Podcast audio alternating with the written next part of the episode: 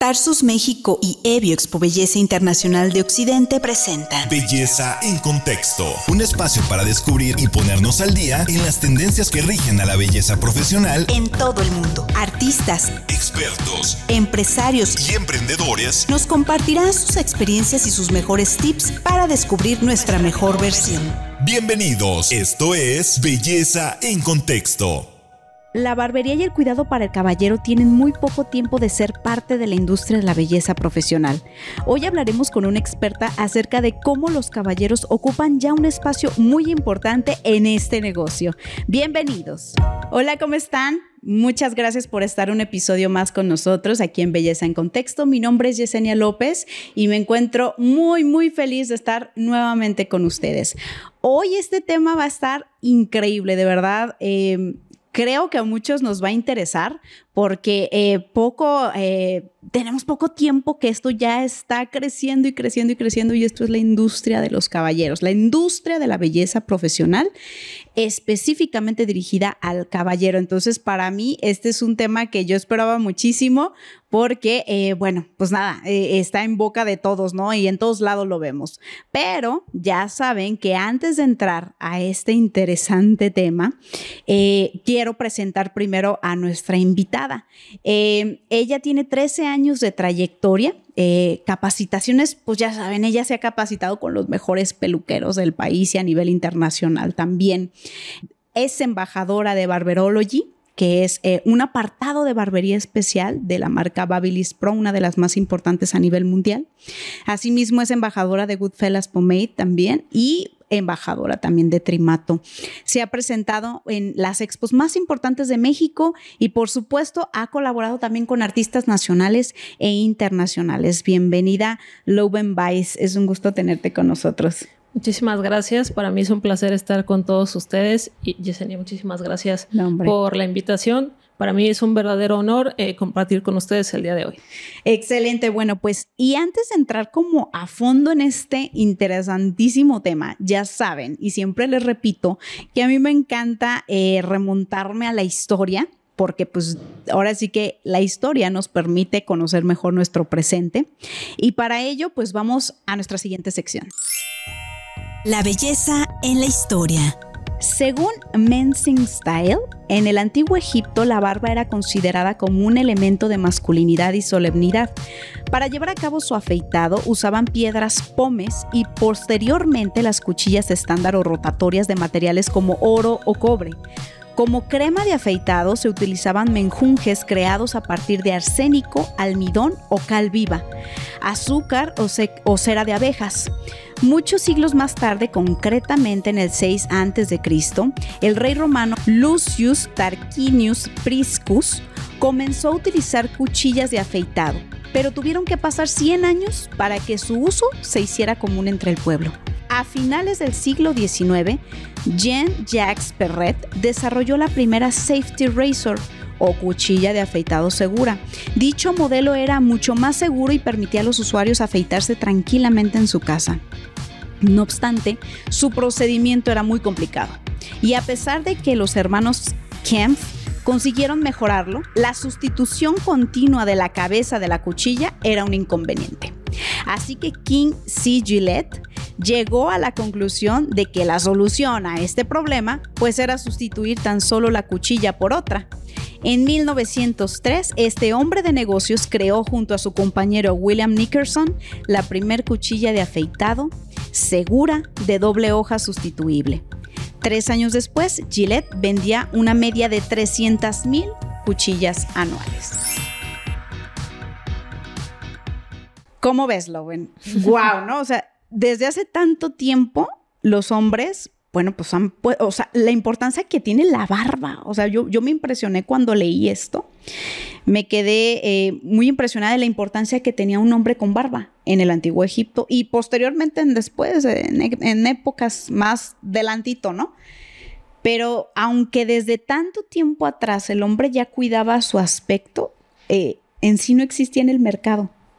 Sí, la verdad es que es muy sorprendente. Como bien mencionas, muchas otras civilizaciones también se preocupaban mucho por el cuidado específico del caballero, la barba, el cabello, muchos aspectos específicos como de la imagen física que ahora es como muy increíble, como bien mencionas, que se dejó muy de lado. Sí. Se dejó muy de lado y, bueno, e incluso hubo un tiempo en que era como mal visto que se cuidaran tanto, ¿no? Oh, y, los etiqueté, bueno, incluso se llegaron a etiquetar con esto de metrosexual y, y, muchas cosas que, que dejaron de ser como estereotipos, ¿no? Sí. O sea, como estereotipos que realmente eh, pues encasillaban a los hombres y decían, ay, no, yo no quiero ser metrosexual ni lumbersexual y bueno, tantísimos términos, ¿no? Pero siempre ha tenido una gran importancia, incluso por ahí leía que aquellas personas que tenían también rangos importantes, los sacerdotes, etcétera, si no tenían barba, pues se ponían una postiza, porque era tan importante que se la tenían que poner, o sea la verdad me, impresiona mucho eh, este tema. Realmente hace más o menos 35 años, digamos que los únicos aliados del caballero para su cuidado personal, pues eran el jabón y la loción después del afeitado, ¿no lo ven? Sí, y ahorita que mencionas lo de la importancia de, de, la barba, incluso ya en cuestión diseño, ahora ya que estás en el momento de diseñar una barba para el tipo de morfología del caballero, se tiene que eh, fijar mucho en el tipo de líneas que tú creas según la profesión a, que se dedique, porque es lo que quieres transmitir. Las líneas siempre se encargan de transmitir ciertas emociones y eso es muy importante cuando observas a tu cliente y vas a hacerle la recomendación. Me encanta, pero ese tema lo quiero tocar más adelante porque yo estoy segura que todos los que nos están escuchando, nos están viendo, eh, es algo por lo que están aquí, porque quieren tener estos tips, quieren saber este, eh, qué nos puede ir mejor o cómo diseñar precisamente tu imagen a partir de todo esto, ¿no?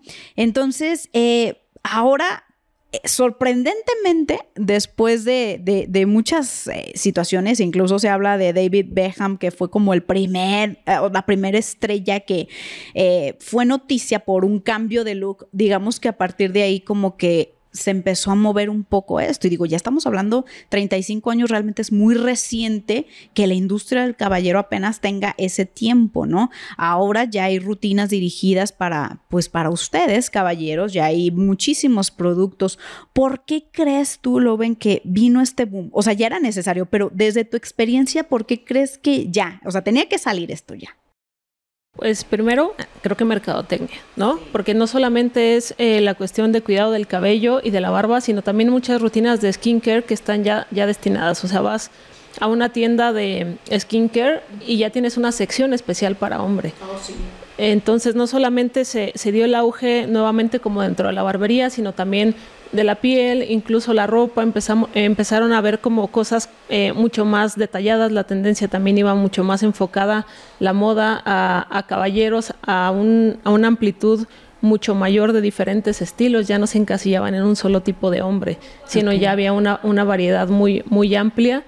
Y dejamos como de, de, encasillar al hombre en el que tiene que ser el trajeado, eh, como con una imagen muy específica, muy anticuada. Claro, sí, tienes toda la razón. Definitivamente la mercadotecnia siempre nos va a alcanzar tarde que temprano, ¿no? Pero bueno, sí, o sea, definitivamente ese es el tema yo creo que, que mueve mucho pues a las marcas y a todo lo que pues día a día usamos todos, la verdad. Y también creo que surge mucho de la necesidad del hombre actual de poder reflejar su esencia a través de su imagen. Sí. Y creo que eso es algo que que lamentablemente habían como perdido mucho.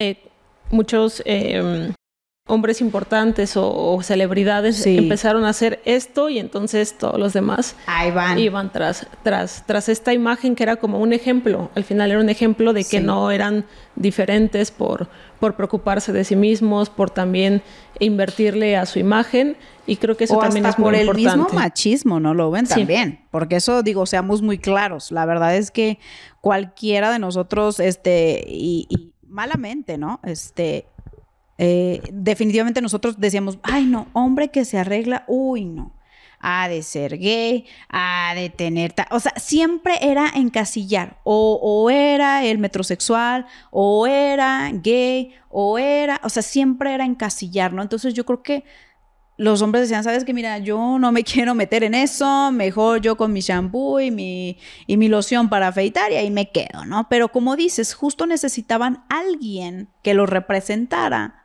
y que diera este paso para llegar aquí, ¿no? Porque realmente sí era muy necesario. Entonces, pero bueno, antes de seguir, porque seguramente muchos de ustedes ya conocen a Loven, pero para quien no, este, me gustaría preguntarte por qué Loven Vice. Bueno, eh, siempre he tenido un gusto muy especial por las civilizaciones nórdicas.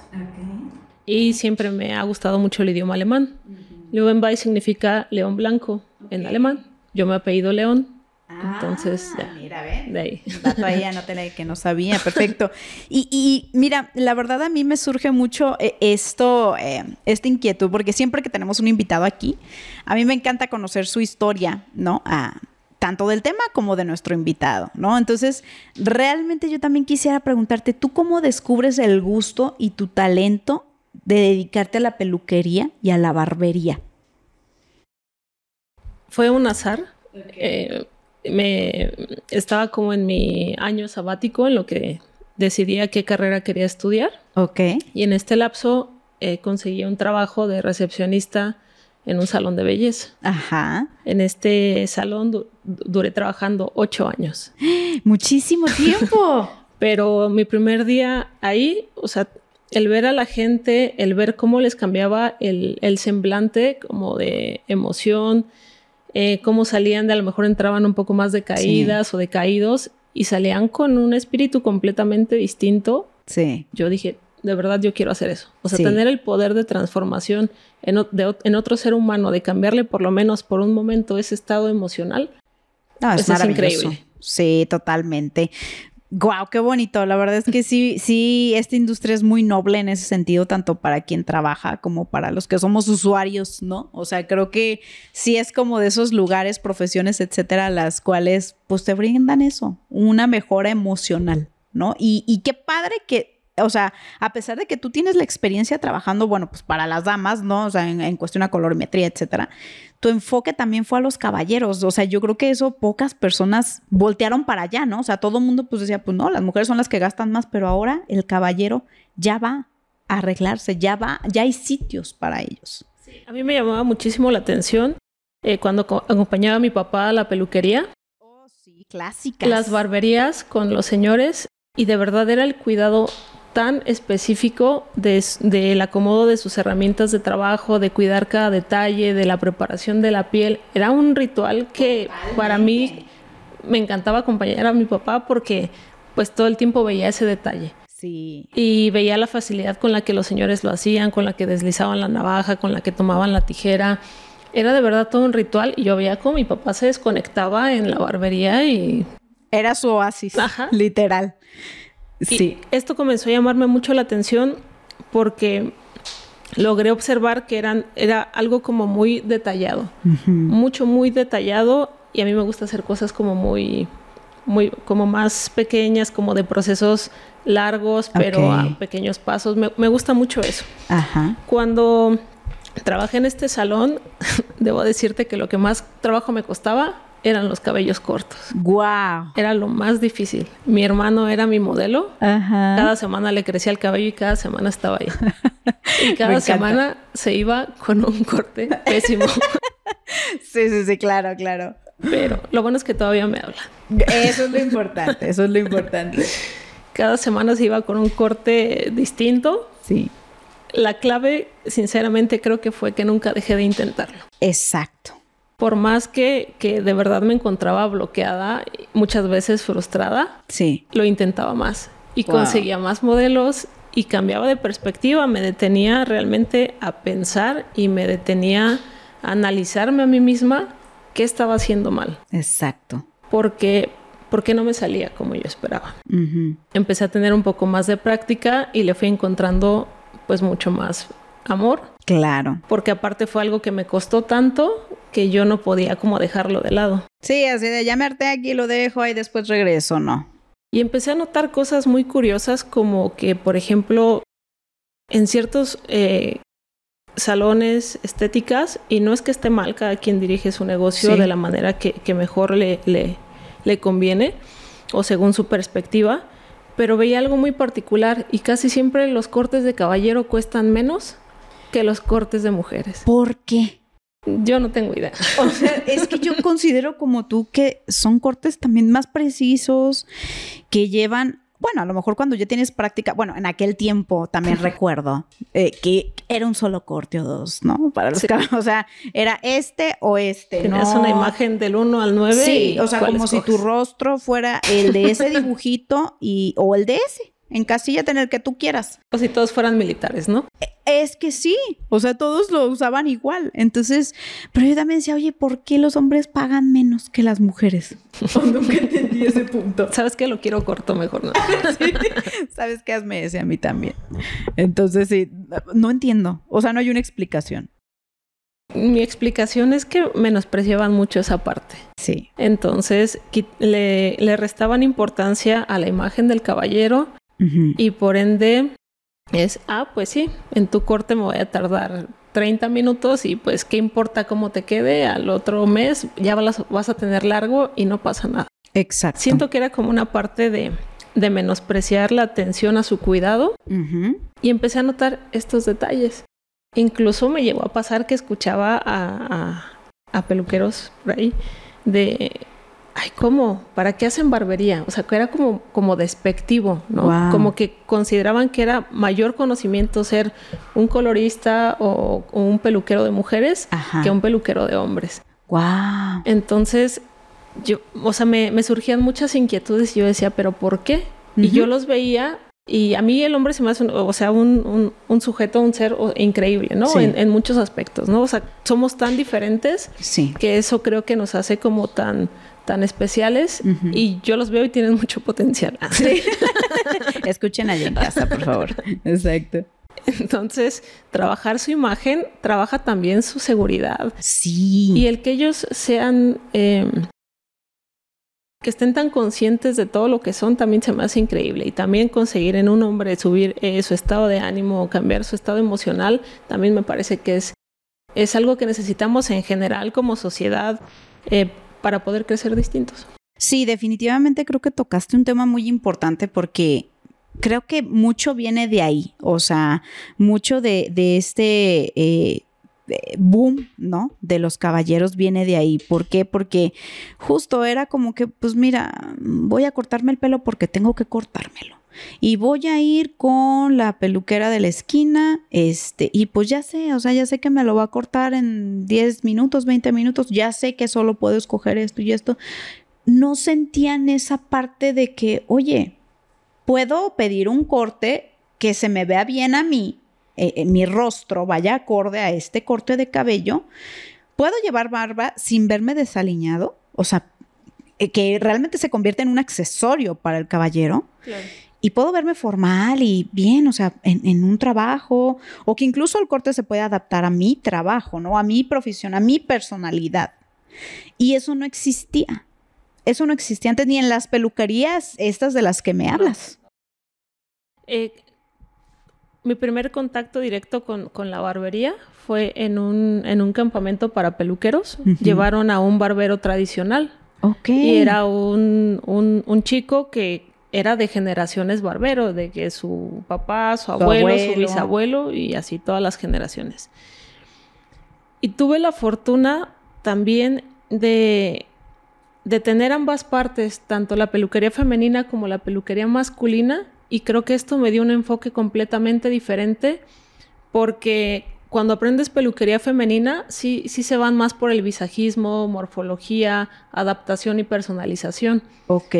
Entonces pude fusionar como ambas, ambos tipos de peluquería para decir, pues claro, también lo puedo lograr con ellos. Por supuesto. También puedo hacer que su morfología eh, se destaque, eh, crear eh, sombra, luz, según lo que quiera eh, enmarcar o lo que quiera resaltar o ocultar. Y sobre todo esto también, respetar mucho su tipo de cabello, el, Ah, el sí. no hacerlos que, que batallen como con aplicarse medio kilo de gel cada vez que se peinen, el facilitarles la vida también en su día a día, creo que es primordial, porque la mayoría de los hombres creo que son personas muy prácticas Sí. y ellos entre más, eh, no todos, claro, pero entre más sencillo sea su, su, su proceso, es mejor. Porque Sí. casi siempre están muy cortos de tiempo, viven un poco más, más acelerados, tienen siempre todo est- esta... Este rush, ¿no? De estar rápido todo el tiempo. Y también como de muy protectores. Mm. Y al ser tan protectores como que se dejan también un poco de lado ellos. Ah, sí, tienes toda la razón. O su familia, esposa, hijos. Es, bueno, No, y, da- además también tiene mucho que ver la, la, la costumbre. O sea, digamos que nosotras como mujeres, pues a lo mejor por muy poco el cuidado que puedas tener, si es como de, oye, desmaquíllate. Y para desmaquillarte está este producto. Oye, hidrátate tu piel porque pues la piel de la mujer se tiene que ver muy bonita cuando te maquillas. Ahí está tu crema. Y el hombre no. Al hombre nunca le enseñaron a cuidarse su piel. Y vamos desde los aspectos sencillos de ponerse un bloqueador. O sea, jamás ha tenido como ese background, por así decirlo, de, de familia, papá, que te lo vaya pasando así en generación. Creo que lo único que les enseñaban a lo mejor era rasurarse, quiero pensar, ¿no? Y, y vemos, ¿no? Hay unos que a lo mejor aprendieron igual, así de, pues ya me corté y ya, ¿no? No hay como, no había esta cultura. Y justo creo que también la industria se ha adaptado a esa practicidad de la que hablas. Porque yo veo que los productos que utilizan ustedes o que venden en el súper para los caballeros, ya es de que tres en uno, ¿no? El jabón con el que te lavas el cabello, la barba y el cuerpo. Yo me impacté. Pero es que sí, o sea, o literal, ¿sabes qué? No hagas nada, nomás estas tres cositas. Estos tres botecitos es todo lo que tienes que usar. ¿No? O sea, creo que sí, sí, sí se adaptó la industria también a esto que tú estás platicando. Sí, hay como las dos versiones como siempre en todas las marcas, ¿no? Eh, quien tiene cuidado muy específico paso a paso y quien tiene el 3 Sí. en 1 que realmente es funcional. Sí. ¿no? Eh, me gusta más recomendar a mí el paso a paso, pero también es importante como detectar el tipo de cliente que tienes enfrente para saber qué ritual es el que le gusta. Exacto. Es- eso es algo que sí tienes que ser como muy observador en, en tu cliente para saber qué le vas a recomendar y cómo le vas a vender, no tanto por la venta, sino por cómo, cómo él va a seguir el trabajo que tú hiciste en casa, en su día a día y cómo se le va a facilitar. Sí, claro, y que se siga viendo, pues, guapísimo, saliendo también del salón, ¿no? Y de la barbería o donde quiera que te corten a ti el cabello, este, porque muchos hombres acuden justamente eh, a las estéticas aún, Sí. no a las barberías, y ya las mismas estilistas o, o peluqueras se están preparando también para atender al caballero, eso me encanta. Sí. Eso me encanta que ya esté, ya está moviéndolas a ellas también para ir más allá y también darles este servicio a los caballeros, ¿no? Sí, incluso si te das cuenta, ya muchos salones dentro del salón tienen, aunque sea una esquinita con un espacio adaptado Me para encanta. un caballero. O sea, Sí, sí, me encanta, me encanta. De hecho, bueno, pues con todo esto, definitivamente ya vimos barberías en cada esquina, Lowen. No sé tú qué opinas, porque yo antes recuerdo esas barberías de las que tú me hablas, de con estos señores, que eran pues muy pocas, la verdad, eran muy, muy pocas. Y ahora ya todo mundo puso barberías. ¿No? E- Es como siempre que llega algo que es nuevo, innovador, todo el mundo lo quiere hacer, ¿no? Pero es muy difícil también brindar el, el- el servicio de calidad. Digo, tú te has preparado muchísimo. No. Sí, digo, creo que es un- una parte fundamental la preparación, la educación, y no solamente de manera técnica, o sea, al final tienes un negocio, tienes que prepararte eh, gerencialmente, administrativamente, técnicamente, ya en ejecución, Sí, en contratación de personal, en manejo de personal, claro. en atención al cliente. Son muchísimos temas que a lo mejor por el, por el auge o por la moda de, de- hay muchas barberías, o sea, muchos empresarios empezaron a poner barberías viendo que era buen negocio y al final no les resultaba porque no tienen conocimiento del área. Claro. Entonces, creo que ahí fue donde hubo como alguna falla, alguna ruptura. Tristemente muchos negocios cerraron porque no tenían la solidez. A lo mejor la tenían de manera administrativa, pero no en ejecución. O viceversa. O viceversa. Eras muy bueno ejecutando, más no sabías administrarte, Ujú. más no sabías todas las, eh, lo que mencionábamos anteriormente. Sí, exacto. Entonces, sí es complicado llegar a un punto de, de- de equilibrio, el poder tener como todas las armas, todas las bases, pero el, creo que lo primordial es que nunca dejes de, de prepararte en ninguna de estas áreas para que no dejes olvidado absolutamente nada, ningún que no se te escape nada, exactamente. Y, bueno, regresando un poco al, tema anterior para también adentrarnos en la parte del negocio. Desde tu experiencia, a mí me gustaría eh, saber cuál crees o por qué crees que sea la diferencia entre los productos para mujer versus eh, los productos para hombre. Es decir, hay diferencias entre la piel del caballero, diferencias entre la piel de la mujer, igual en el cabello. Eh, obviamente, pues al hombre se rasura. O sea, entonces, ¿qué diferencias desde tu experiencia este, nos puedes compartir para que la gente ya entienda por qué ahora las empresas sí voltearon y se especializaron en los productos de caballero? Sí, en general creo que sí hay muchas, ¿no? Desde que genéticamente tenemos una una predisposición de la parte del caballero para una alopecia, desde ahí sabemos que hay una, un gran diferenciador. Entonces, creo que las industrias sí se estaban perdiendo de mucho al dejar de lado y al dejar de poner atención en, esta zona muy específica y, muy demandante del, del, caballero. Desde ahí es el punto número uno, ¿no? Genéticamente somos completamente diferentes y eso hace que tengamos tanto características distintas como necesidades distintas.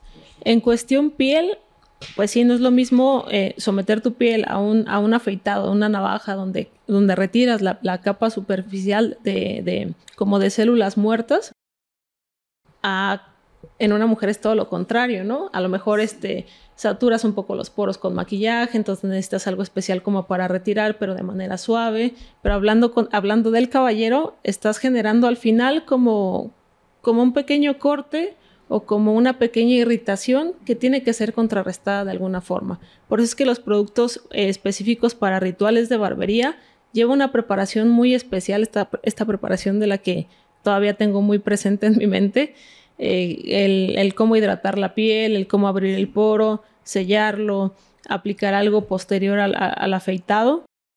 Todo este proceso hace que, tu piel al final no resienta este proceso de, pasar una navaja por, por, el rostro y por el contrario, luzca mucho más hidratada, mucho más eh, sana. Pues sí, porque volvemos al punto y creo que es, eh, hay muchas similitudes, aunque aunque hay muchas diferencias, hay muchas similitudes. En este caso, en los caballeros, eh, si tu piel no está lo suficientemente cuidada, pues no te va a lucir una barba, ¿no? Para eso, pues obviamente lo primero, cuando traes la barba de entrada, volteas a ver el rostro del, caballero, o sea, sí te llama muchísimo la atención. Entonces, hay, yo, yo creo que son dos aspectos importantes, el cuidado de la piel y aparte el cuidado de la barba, ¿no lo ven? Porque luego se dejan crecer la barba y pues, ay, ya como crezca, ¿no? O sea, opaca, este, hasta vieja se ve. sí, y también creo que tiene que ver mucho con la cultura de cuidado que mencionabas hace rato, ¿no? O sea, es una cultura de cuidado que no tienen inculcada y por ende es como que lo dejas pasar, es como de, de verdad no necesito tanto, ¿no? He vivido 20 años, 30 ah, años, 40 años así, pues ¿por qué habría de cambiarlo ahora? Pero cuando prueban un producto que realmente está adaptado para su tipo de piel, pues como que sí, es completamente distinto para ellos. Y en cuestión de la barba, claro, o sea, la barba se tiene que disciplinar de alguna forma, es, es un vello mucho más grueso, eh, regularmente hay... Em, crecimientos más encontrados en la barba, sobre todo hablando en la zona del cuello. Ok. Eso hace que regularmente se vaya hacia todos lados. Entonces, si tú, si tú no la mantienes hidratada, sí, es mucho más sencillo. Como en el cabello, que se te hace frizz, lo mismo en la barba. no lo hidratas, se dirige hacia todos lados, entonces ya no la tienes ordenada. Es necesario peinarla. Eh, hay peines específicos de madera como de que al momento de que tú la pasas va soltando como el aceite de la madera y te va hidratando. Ay, guau, eso me impactó. Sí. O sea, hasta las herramientas, vaya, eh, ayudan muchísimo.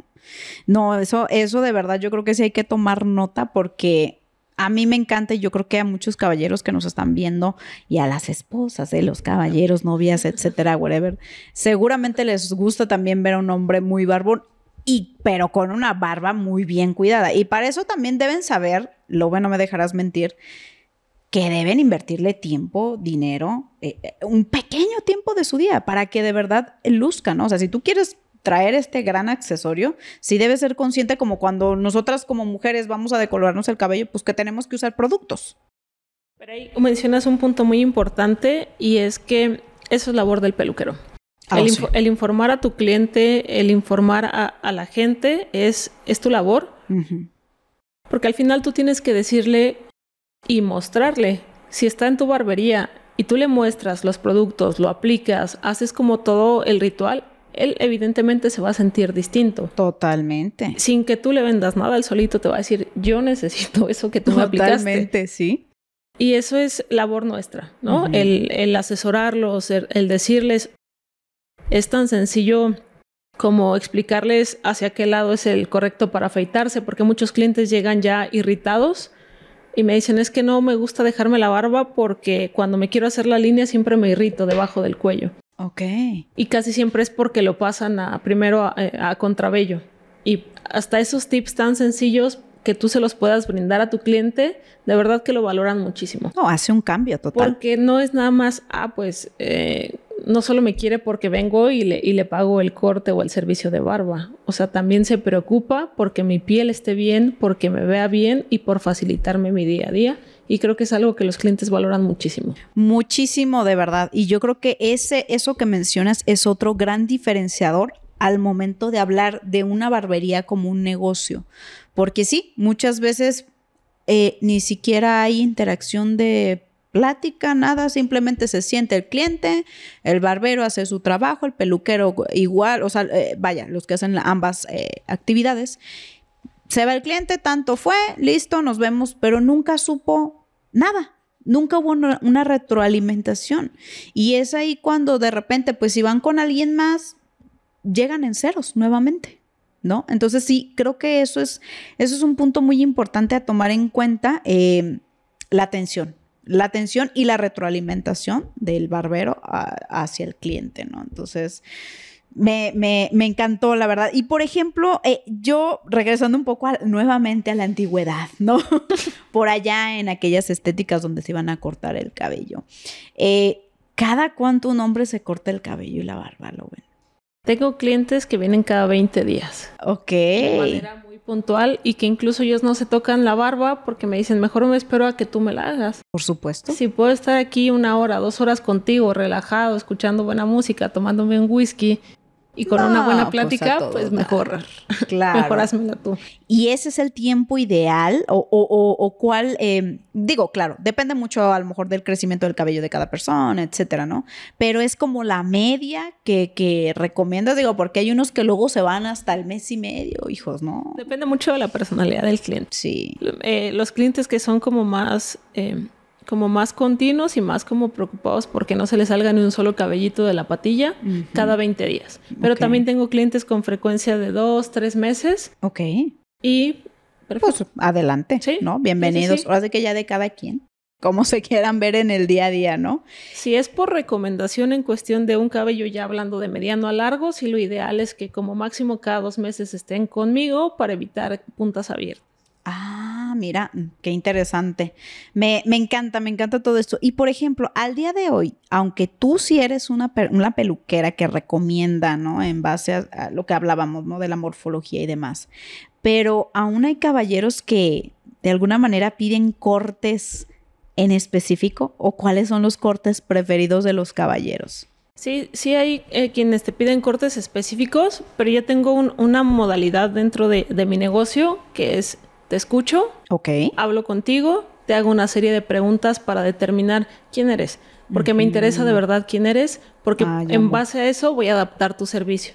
Entonces, no solamente es muéstrame una foto y te hago lo que quieras. Exacto. te escucho, te analizo, ¿qué te gustaría?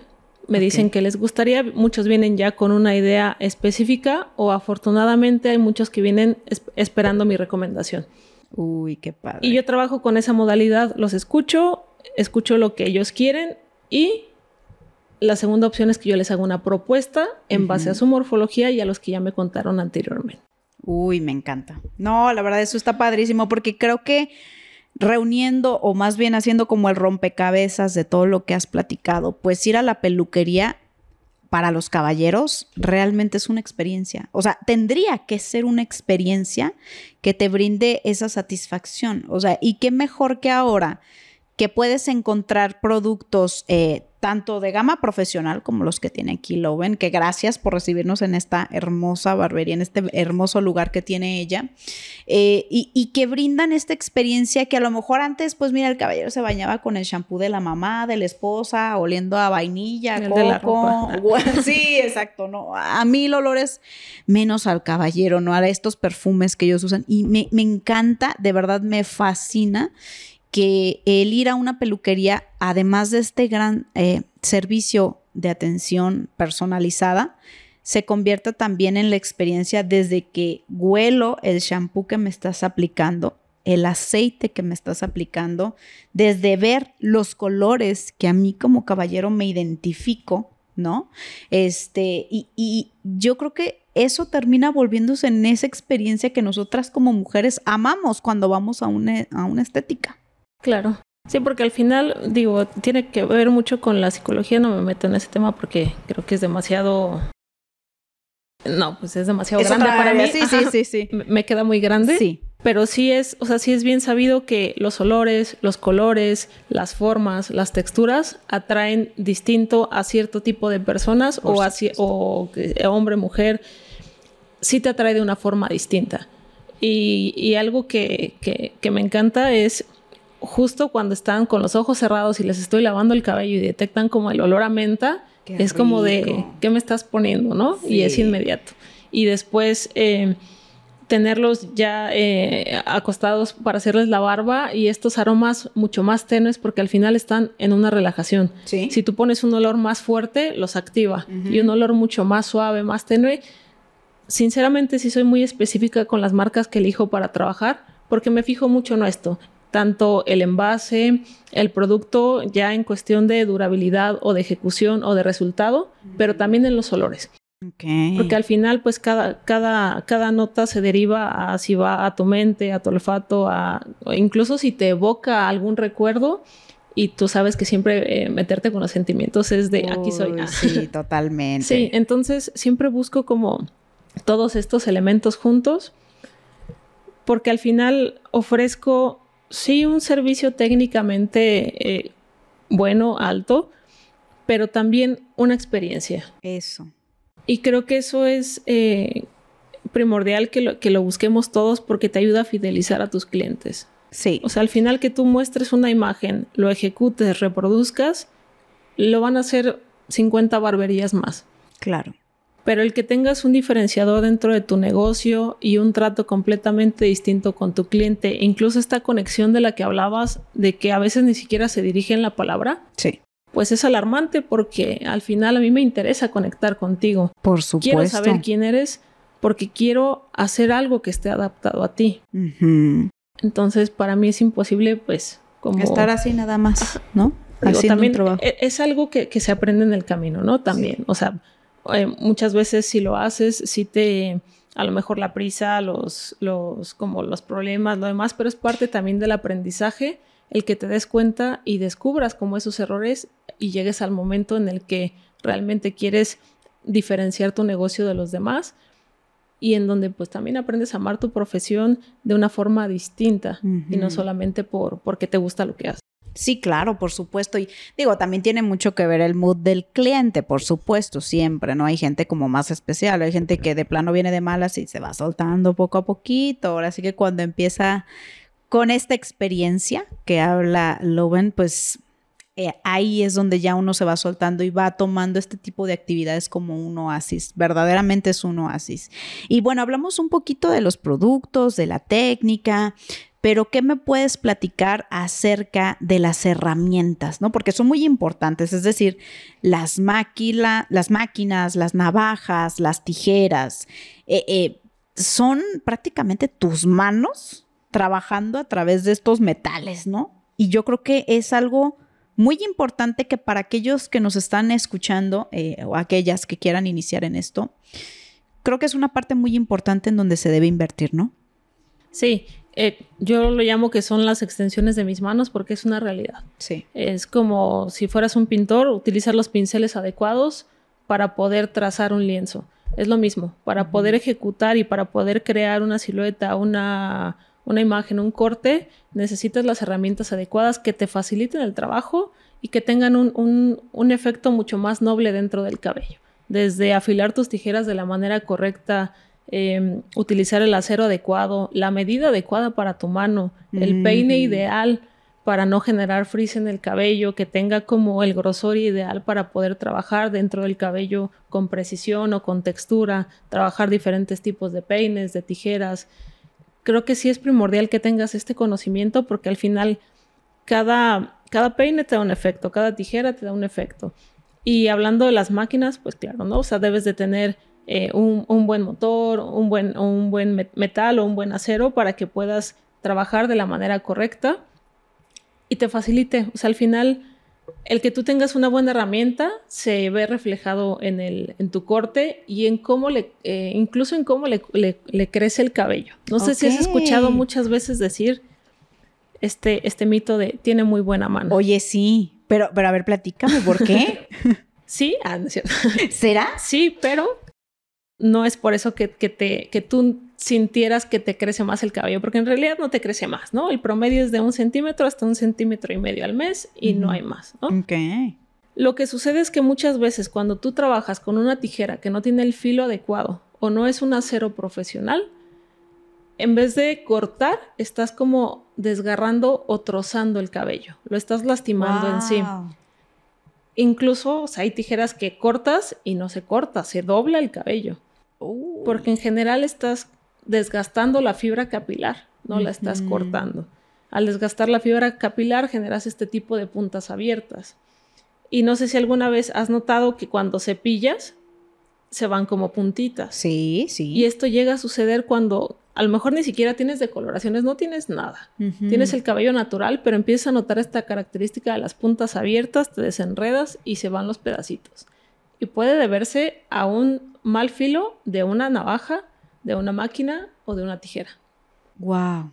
No, pues sí es muy importante cuidar los detalles, no cabe duda. Sí, porque entonces no es un dicho, ¿eh? Ya aquí aclarado por una profesional, eh, todo está en tus herramientas. Sí. Todo está en tus herramientas. Y yo creo que también las herramientas, eh, lo bueno ahora, con tanta tecnología que también invierten las grandes marcas que se dedican a esto, pues yo creo que si no estamos al día con, este tema, pues también estamos out, ¿no? Estamos fuera completamente de esto. Y creo que también va muy ligado a la seguridad, porque, eh, bueno, tanto una buena herramienta como la buena educación, que es el tema que voy a entrar a continuación, eh, creo que están muy ligados con la seguridad. Yo creo que si bien los peluqueros que se enfocan a las mujeres, pues obviamente también llevan una responsabilidad en el cabello de la clienta, pues ustedes al hacer la barba pasan literal por la garganta, o sea, entonces si no anotaste bien esa clase, pues corras muchos riesgos, ¿no? Sí, sí, la verdad es que eh, acabas de, tocar un tema muy, muy importante, porque al final tienes un objeto punzocortante en el rostro y en el cuello de, de, otro, ser humano, ¿no? O sea, no es, si tú te distraes, si no estás concentrado, si no, si no respetas tu trabajo de la manera en que lo tienes que hacer y no le das la importancia, probablemente se te va a ir, te vas a distraer eh, con cualquier otra cosa. Yo realmente le dedico una hora completa a un corte y una hora completa a un servicio de barba. Wow. Independiente si yo ejecute la hora completa o no. Ajá. Tú tienes reservado ese horario. Me doy, me doy el tiempo de cuidar cada detalle porque pues las pieles son completamente distintas una de otra. Entonces tengo que hacer la preparación especial. Conforme voy hidratando con cada producto, me voy dando cuenta cómo es el tipo de piel. Hay pieles que están muy secas y absorben el producto de inmediato. Entonces tienes que estarlo trabajando más, con mayor hidratación, eh, más con el calor, como este tipo de características. Pero si no estás concentrado o si o si lo tomas muy a la ligera porque se ve que ya, yo sé que ya en ejecución se ve muy fácil. Sí. Pero realmente en preparación, si lo haces de la manera adecuada, sí requiere eh, cierta concentración y pues un nivel de conocimiento importante. Sí, por supuesto, y nivel de conocimiento de, de básico y por, de básico vamos hacia lo, lo, más alto, ¿no? ¿Por qué? Porque precisamente como dices, son eh, herramientas punzocortantes. El tema de la esterilización de las herramientas, navajas, etcétera, que sean nuevas, que sean, pues oye, también es algo que se debe saber porque eh, imagínate que ah, déjame reciclo esta navaja, ¿no? No, jamás en la vida, y menos ahorita, ¿no? O sea, nunca, Pero pásalo, ven. A lo mejor hay gente en barberías que, ay, ¿quién se va a dar cuenta? Y la meto en alcohol o algo. Sí, o sea, pasaba mucho porque antes eran las, las navajas estas que afilabas con el cuero. Exacto. Y demás, ¿no? Por higiene, pues se descartó eso. Pero ahorita no hay ni la mínima. ni se te ocurra. No. En primera, porque ni siquiera te es funcional. La navaja ya no desliza igual, te cuesta mucho más trabajo y te vas a tardar el doble de tiempo y vas a lastimar a tu cliente. Lo barato sale caro. Por invertir 50 centavos más, 25 centavos más según la navaja que utilices. O sea, realmente no, no tiene.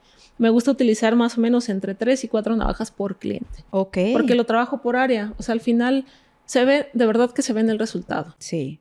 No, pues sí, por supuesto. Y al tener un resultado de esta magnitud, ya entrando en tema de negocio, pues obviamente tú también puedes cobrar más. Y el cliente no te va a poner ese pero. ¿Por qué? Porque no va a encontrar ese resultado en otro lugar donde no lleven a cabo todo este protocolo, ¿no? Sí, me ha tocado que me, dicen, todas esas son mías y yo, sí, las uso. Y les explico, ¿no? Les explico el por qué y pues se van pues van contentos. Sí, pues es que creo que tú estás aparte de haciendo tu función en tu negocio, creo que también estás educando muchísimo a todos tus clientes. O sea, eh, eh, esto que tú me estás diciendo y como ustedes saben, para esto hice este podcast, este podcast para aprender de algo que no sabemos. Yo creo que muchos allá en casa que nos están escuchando o donde nos estén escuchando, están aprendiendo mucho, porque sí, definitivamente yo nunca me imaginé que hubiera todo este ritual y yo creo que al aprender todo esto precisamente, tú si quieres iniciar en esto, pues le das un valor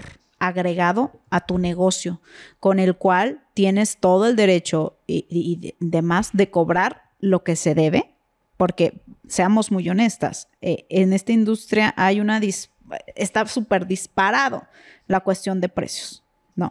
Sí, es muchísimo. Y la verdad algo que me funcionó mucho cuando estaba aprendiendo a afeitar. Digo, yo creo que para un hombre barbero es más fácil porque pues se afeita solo, ¿no? Y ve la inclinación de la navaja y todo. Y dije, ¿yo cómo voy a ser consciente de qué inclinación necesito en la navaja, de qué tanto necesito hacer como la, graduación para no cortarla? Entonces me hacían los brazos.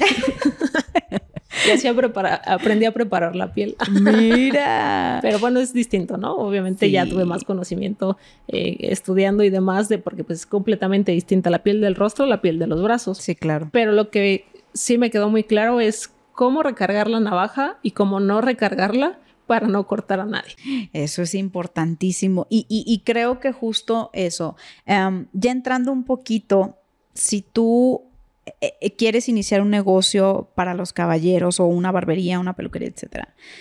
Desde tu experiencia, ¿cómo son los caballeros? Si ya está esta cultura de, ok, de pagar 50 pesos con Laurita de la esquina a pagar un servicio de 600 pesos, 500, no sé, un servicio completo.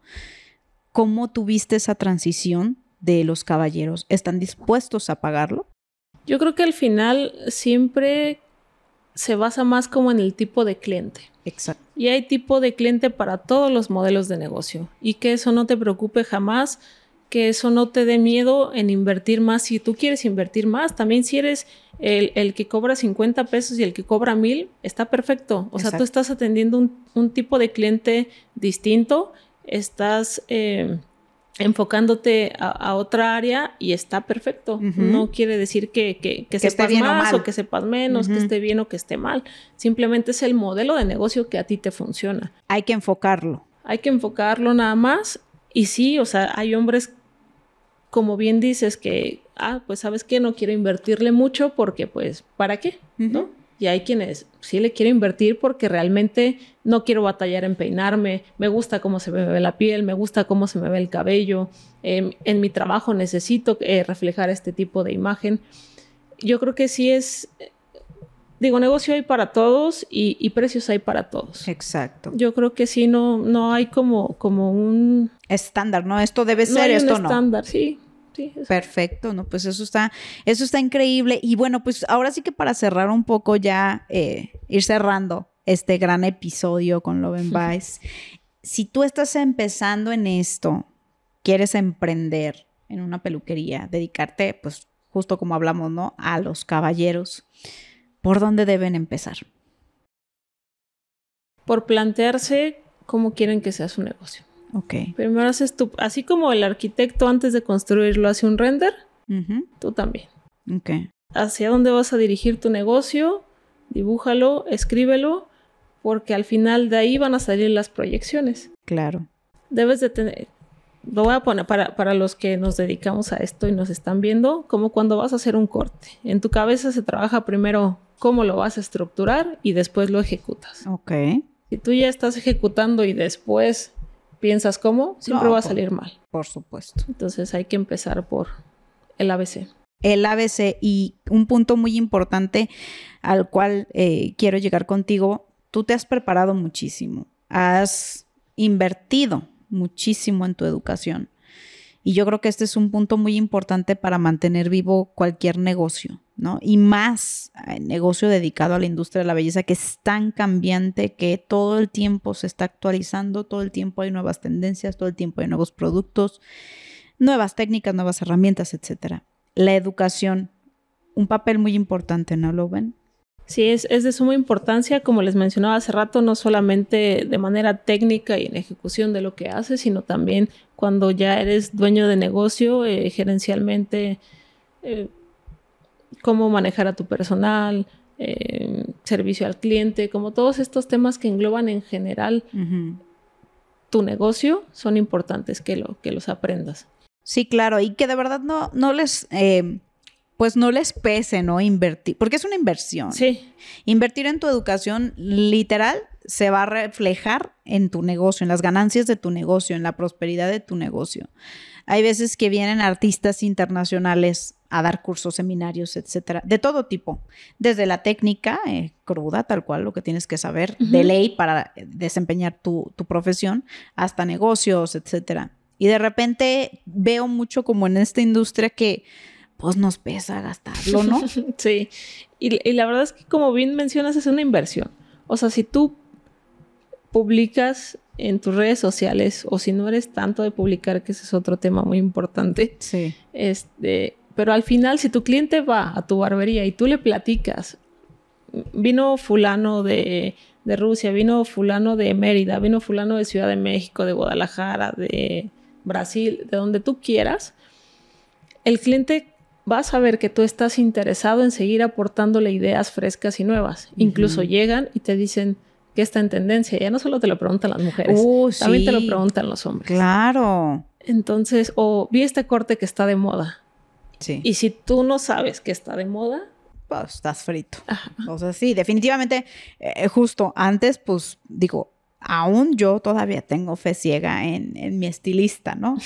Pero no cabe duda que el Internet, las redes sociales, etcétera, ya eh, la gente, ya todos tenemos acceso a la información. Entonces ya todos podemos decir, oye, pero fíjate que yo vi que en Europa este, los caballeros están usando este producto. ¿Qué me recomiendas? ¿Tú cómo ves ese producto? Y si te quedas en blanco, pues algo está mal.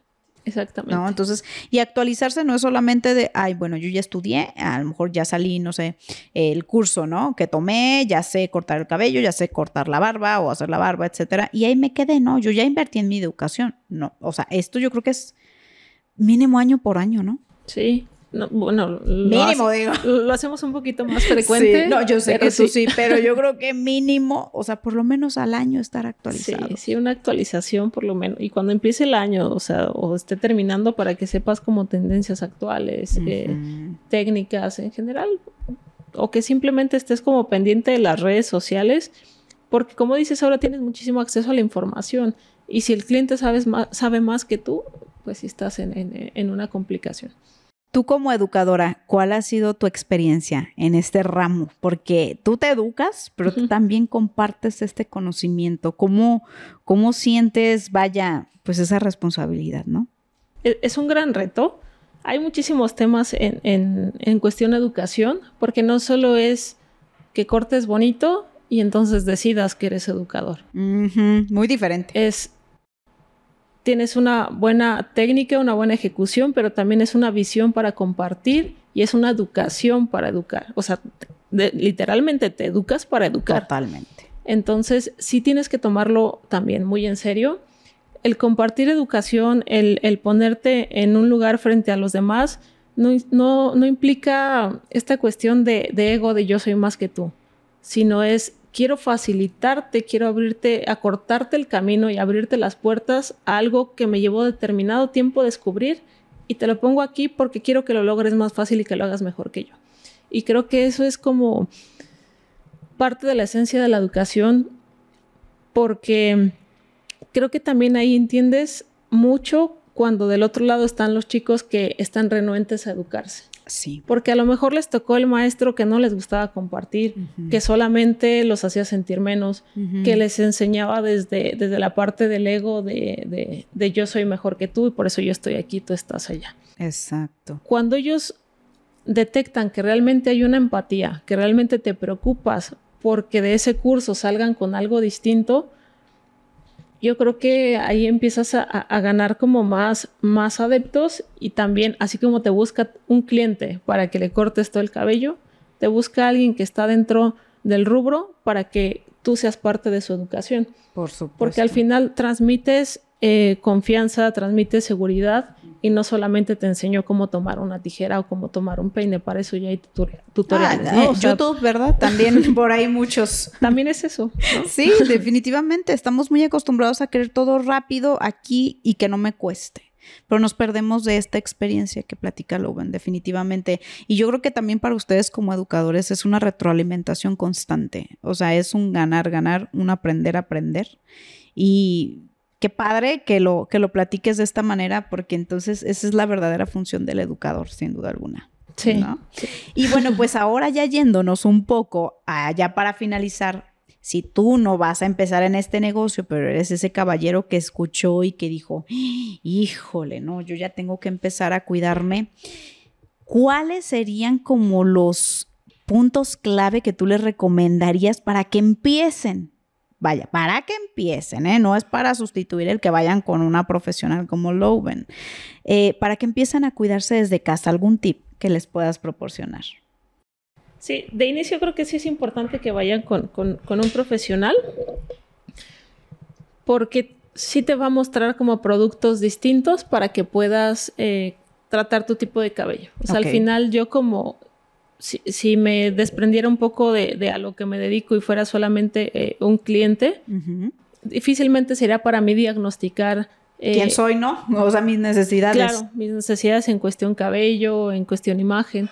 Por eso sí es importante que de, inicio vayan con un profesional y que éste los dirija hacia el camino correcto y lo que les aconsejo es que no lo ignoren.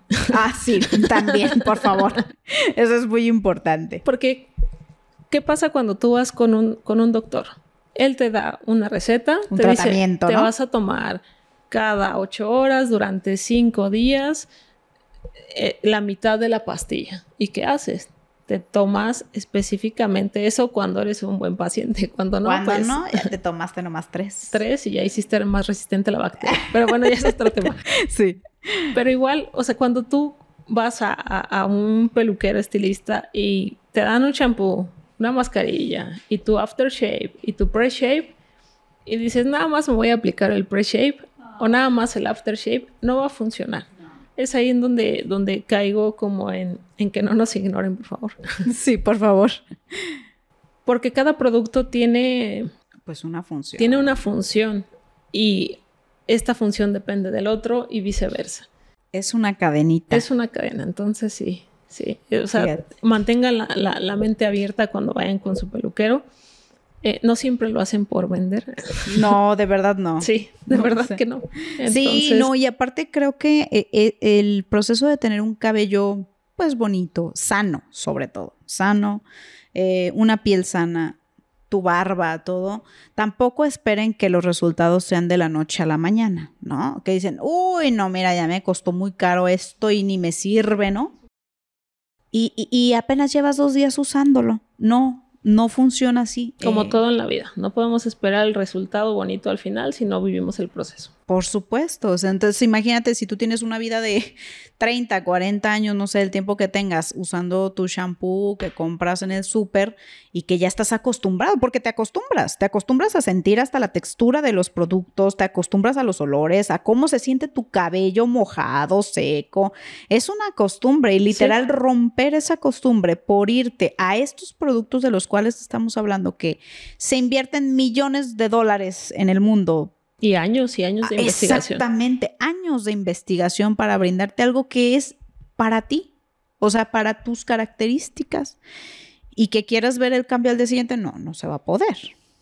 ¿No? Entonces hay que llevar ese proceso. Entonces sí, siempre, siempre, siempre vayan con un profesional. Eso sí se los pedimos, es su imagen, es, vaya, de la manera en que nos presentamos ante la sociedad, pero sobre todo que te presentas a ti mismo. Eso es muy importante. Entonces, si ustedes quieren venir aquí a este hermoso lugar con Loven, ¿dónde te encuentran? Por favor, dinos tus redes sociales, ¿dónde pueden venir aquí a eh, hacer una cita contigo? Ok, eh, me encuentro en Terranova, en Guadalajara, a un costado de Plaza Terranova. Eh, nuestros horarios son de 10 a 7, es bajo previa cita, justo para brindarles esta atención muy específica y muy especializada. Eh, tratamos de dar un servicio mucho más exclusivo en el que tu hora es exclusivamente tuya. No te voy a meter con tres clientes más ni nada, la hora es exclusivamente tuya. Y en mis redes sociales es en el Instagram, el loven.vice, y pues ahí te va a aparecer como un poco de fotos de la barbería, de producto y de mi trabajo y cualquier duda yo atiendo personalmente el Instagram, entonces con mucho gusto la puedo resolver. Excelente. Bueno, pues nada, ha sido un placer, Loven. Nos quedan muchísimos temas por tratar. Esperemos próximamente tenerla con nosotros ya para hablar más a fondo de esto que nos da para muchísimo. Ha sido un honor para nosotros tenerte aquí. Gracias. Gracias por aceptarnos la invitación y por abrirnos las puertas de este hermoso lugar, tu sitio de trabajo. Y pues nada, de verdad, vengan con ella. Es un excelente profesional. Pues muchísimas gracias. De verdad no me queda, no, no me queda más que, agradecer con, todo mi corazón el que estén aquí, el que, el que hayan hecho la invitación, el que se fijaran en mi trabajo y el que estén cómodos aquí, pues siempre va a ser su casa. Y pues gracias a ustedes por, por escucharnos. Cualquier duda que tengan o cualquier tema que, que quieran comentar, con muchísimo gusto estoy, estoy para ustedes. Y pues gracias por este tiempo, gracias por escucharnos de verdad, muchísimas gracias por la invitación y por su tiempo. No, hombre, gracias a ti nuevamente. Y gracias a ustedes, como bien lo dice Louven, por escucharnos. Déjennos sus comentarios, qué les gustaría escuchar, qué les gustaría saber, algo, algo si se quedaron intrigados con ganas de más, por favor, coméntenos, síganos en nuestras redes sociales como eh, Belleza en Contexto, así nos encuentran en Facebook, Instagram, eh, YouTube y por supuesto, ya saben, por aquí, por Spotify y todas las plataformas donde nos escuchamos. Eh, eh, gracias, compartan también estos episodios para poder llegar a más gente y conocer, seguir conociendo más acerca de esta bellísima industria. Eh, muchísimas gracias, insisto, mi nombre es Yesenia López y nos vemos en el próximo episodio. Hasta la próxima. El podcast Belleza en Contexto es una producción de Tarsus México y Evio Expo Belleza Internacional de Occidente. Te esperamos en nuestra próxima emisión. Belleza en Contexto.